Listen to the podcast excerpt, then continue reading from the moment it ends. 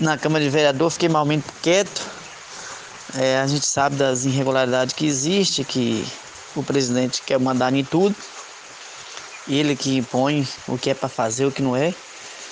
E sabemos que a Câmara de Vereador é, to é de todos, né?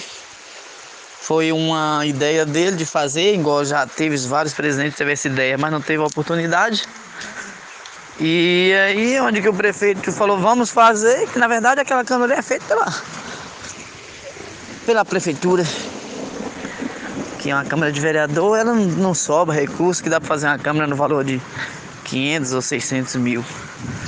Mas houve essa conversa mesmo que ele tinha falado que não ia abrir é, espaço para fala de vereador.